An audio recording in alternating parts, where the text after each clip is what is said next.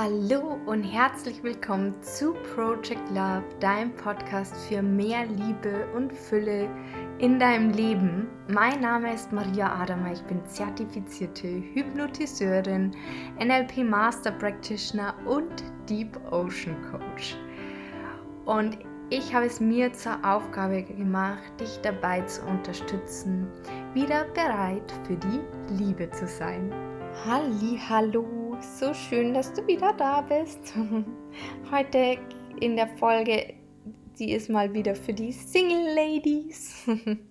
Es geht so ein Stück weit um Selbstzweifel beim Dating. Die Folge schließt aber tatsächlich ein Stück weit auch an der Folge vom letzten Mal an, Drama Baby, wo es ja auch sehr viel um Selbstverantwortung geht. Hör da auch gerne rein ich glaube, es ist eine sehr, sehr wichtige Folge für uns alle.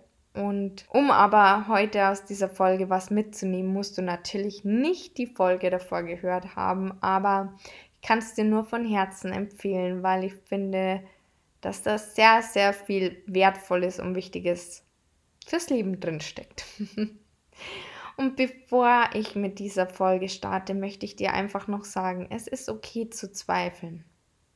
Es ist okay, unsicher zu sein. Und es ist okay, auch mal aus dem Mangel herauszuhandeln. Alles ist okay, alles darf sein. Und tatsächlich stelle ich ab und an immer mal wieder fest, in Gesprächen zum Beispiel mit euch, dass uns die Selbstzweifel oft beim Dating im Weg stehen. Und wir uns dadurch schnell verunsichert fühlen, zum Beispiel wenn er sich mal nicht gleich meldet oder er einen Termin absagt und dass wir dann sofort das auf uns beziehen und denken, vielleicht bin ich nicht gut genug, habe ich was falsch gemacht, vielleicht hat er auch kein Interesse mehr und meldet sich deswegen nicht mehr. Vielleicht kennst du ja solche Gedanken oder ähnliche. Und in solchen Fällen hilft es, ein, der Situation einen neuen Rahmen zu geben. Und die Technik ist aus dem NLP. NLP heißt ja neurolinguistisches Programmieren. Und anstatt das quasi auf dich selbst zu beziehen, dass er zum Beispiel sich gerade nicht meldet oder einen Termin abgesagt hat, könntest du dir auch denken, okay, er hat bestimmt einfach nur mega viel in der Arbeit zu tun und ist gerade einfach nicht dazu gekommen, mir zu antworten. Oder wenn er vielleicht irgendwie schon eine halbe Stunde, Stunde zu spät ist und eigentlich zu dir kommen wollte und du dir denkst, okay, jetzt hat er mich versetzt. Dass du dir denkst, okay, vielleicht steht er einfach auch gerade nur im Stau. Oder er hat es vergessen. Kann ja jedem mal passieren, dass einem ein Termin durchrutscht. Shit happens, würde ich mal sagen. Ja, und tatsächlich wurde mir da passendes Beispiel mal eine Geschichte, also eine wahre Geschichte von jemandem erzählt, wo sie gesagt hat, okay, ähm, sie hat eine Verabredung und nach einer Stunde war immer noch nicht da und sie war kurz drauf und dran, ihm zu schreiben, was ihm eigentlich einfällt, dass er sie versetzt und so weiter. Aus irgendwelchen Gründen hat sie es dann doch nicht getan. Ich kann mich nicht mehr genau daran erinnern. Und die Kehrtwende war auf alle Fälle, ähm, dass er nach einer Stunde aber dann gekommen ist und mit einem Strauß Blumen, glaube ich, vor der Tür stand und ähm, einem Essen und er einfach länger gebraucht hat, weil er eben noch das Essen geholt hat. Ich glaube, Essen war es. Naja, auf alle Fälle was mega, mega Süßes war es auf alle Fälle und hätte sie da ihrem Impuls gefolgt, äh, und ihm geschrieben, dann hätte sie, glaube ich, viel damit zerstört. Genau, und auch da kann eben dieses Reframing helfen, ja, genau, einfach dem der Situation neuen Rahmen geben, ist oft schon sehr hilfreich, um einfach auch da so ein Stück weit den Druck rauszunehmen und auch, ja, die Selbstzweifel, dass es an dir liegen könnte, rauszunehmen. Wobei da komme ich später noch drauf, beziehungsweise habe ich in der letzten Folge drüber gesprochen, dass wir ja oft uns selbst Situationen kreieren. Aber jetzt das am Rande. Erstmal weiter im Text. Und zwar möchte ich dir noch mitgeben, wenn die Situation schon länger anhält und sowas immer öfters vorkommt, dass er sich zum Beispiel irgendwie nicht meldet oder dich ab und zu versetzt und ihr zum Beispiel schon länger im Dating-Prozess seid und ja, du einfach vielleicht nicht weißt, woran du bist oder woran es liegt, dass du es einfach offen ansprichst. Ich bin ein Freund von offener Kommunikation und ich finde es mega wichtig, sowas anzusprechen, weil dann weiß ich, woran ich bin. Denn nur wer kommuniziert, dem kann geholfen werden. Und meistens ist halt einfach ein Grund dahinter. Und in den meisten Fällen wird dir jemand auch ganz offen und ehrlich sagen, woran es liegt. Und manchmal ist die Antwort vielleicht ganz harmlos. Manchmal ist aber vielleicht auch so, dass jemand sagt, okay, möchte den Weg nicht mit dir weitergehen. Es passt nicht. Und klar tut das erstmal weh. Aber am Ende des Tages kann man dann ja froh sein, dass er es einem sagt, weil dann verschwendet man erstens nicht weiter die Zeit mit jemandem und Zeit ist ja das Wertvollste, was man hat. Und zweitens bringt einem das Nein auch wieder einem Ja näher. Und da ist ja immer die Frage, will ich wirklich mit jemandem zusammen sein, der mich nicht so schätzt, wie ich bin und nicht so nimmt, wie ich bin und wo vielleicht einfach keine Gefühle da sind. Ja, es ist hart, wenn man selber Gefühle hat. Ja, es tut verdammt nochmal weh. Ja, es ist nicht schön. Aber wenn man ganz, ganz ehrlich zu sich ist, und sich denkt, okay, was würde ich meiner besten Freundin denn raten, will man auch sagen, lass den Typen. Auch wenn es nicht schön ist. Und da übrigens, auch wenn man nicht gleich loslassen möchte, dann lass noch nicht los. Es ist in Ordnung. Solange du weißt, dass du loslassen musst, darfst und du bewusst in, in, noch in dieser Phase bist, wo du sagst, okay, nee, ich will noch nicht. Ich will noch festhalten. Oft ist es ja auch so, dass wir aus dem Mangel heraus handeln und Entscheidungen treffen, die vielleicht nicht immer dienlich sind, indem man eben Männer hinterher rennt, die eigentlich schon gesagt haben, dass sie unsicher sind, dass sie eigentlich nichts Festes wollen oder vielleicht nur was Lockeres. Aber weil es so schön mit ihnen war, will man nicht loslassen. Und wie gesagt, das ist in Ordnung. Es ist auch in Ordnung, da auch aus dem Mangel heraus zu handeln. Und wenn einem da auch wieder bewusst ist, dass man gerade aus dem Mangel heraus handelt, dann übernimmt man auch wieder die Verantwortung für diese Entscheidung und macht es nicht unbewusst. Und vor allem, was ich persönlich immer so wichtig finde, ist, wenn man sagt, okay, ich renne demjenigen jetzt in Anführungsstrichen noch hinterher oder ich versuche noch das zu retten, was vielleicht schon verloren ist. Aber ich bin echt ein Freund, also in jeglicher Situation, dass ich mir denke, okay, dann mache ich das, um mir später nicht vorwerfen zu müssen, dass ich es nicht versucht habe, dass ich nicht alles dafür getan habe. Und es ist egal, ob jetzt in der Liebe oder im Job oder bei Freunden, völlig egal.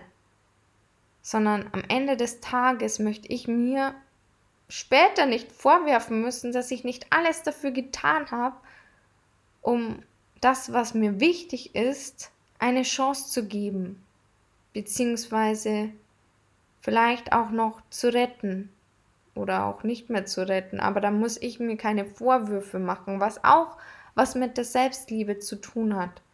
Wenn ich das immer für mich mache, nicht für die andere Person, hat es auch schon wieder eine ganz, ganz andere Bedeutung. Zumindest in meiner Welt.